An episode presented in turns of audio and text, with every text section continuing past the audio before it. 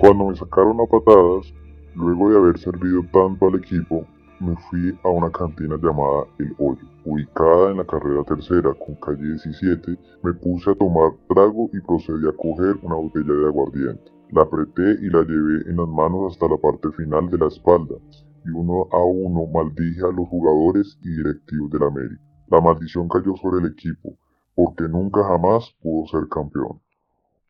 América de Cali, conocido como los Diablos Rojos, cargan su espalda con un infierno del cual no ha podido escapar. Desde el momento que sus presidiarios decidieron la profesionalización del club en el año 1927, al conjunto colombiano, que es considerado uno de los más populares de Colombia, le ha costado 31 años conseguir un torneo oficial de primera división. Hay quienes dirán que esta larga espera sucedió por bajos rendimientos deportivos, o por un proceso que luego logró 17 títulos en su historia, pero hay otros que sin embargo creen y afirman que existe otro culpable. Supersticiosos y supersticiosas sobre el asunto creen que los Diablos Rojos están malditos y que estas duras derrotas son consecuencia únicamente relacionado a una maldición.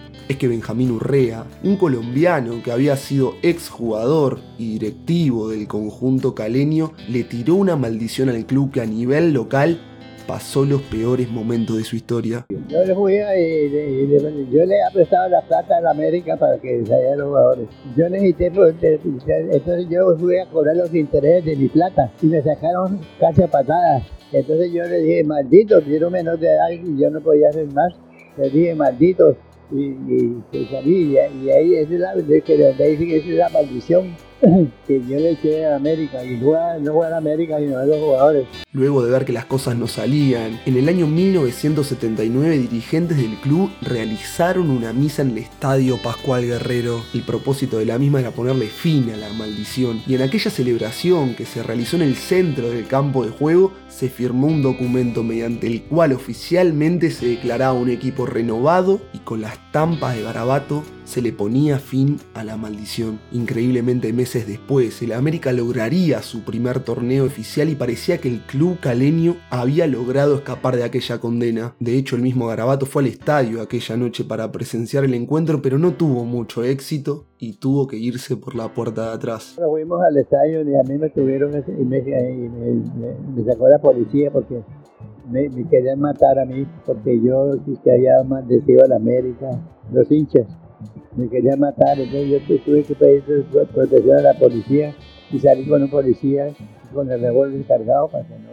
Los Rojos, luego de conseguir en 1985 su quinto campeonato local consecutivo, se aferraban a la ceremonia que se realizó en la mitad de la cancha y se olvidaban del tema, pero poco duró esto, porque en el mismo año el fantasma de Garabato iba a empezar a sobrevolar aquella ciudad de Cali es que los rojos jugaron con Argentino Junior la final de la Copa Libertadores y perdieron por penales en el tercer partido de desempate. Pero no solo esto, sino que en el año 1986 perderían con River en Argentina y en Colombia, luego de perder dos finales consecutivas y con la esperanza de que la tercera sea la vencida. En el año 1987 se enfrentó con Peñarol y logró ganar el primer partido de la serie. En Uruguay empezó ganando 1 a 0 y parecía que todo iba por buen rumbo pero Peñarol logró dar vuelta al partido y forzar un tercer encuentro de desempate. Se jugaban 90 minutos, con alargue en caso de empate y si jugados los 120, los marcadores seguían en tabla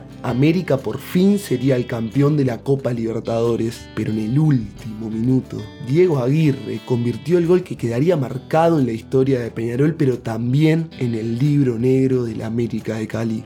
Es uruguayo, decían los periódicos de la época, y por si fuera poco, en 1996 llegó a su cuarta final y nuevamente la maldición caería para los caleños que perderían otra vez una definición del título. Aquella misa realizada, le sirvió a los colombianos para conseguir el torneo local, pero sin embargo América no ha podido lograr la tan ansiada Copa Libertadores, lo que ha llevado a pensar que el maleficio aún persiste, pero esta vez en el ámbito internacional.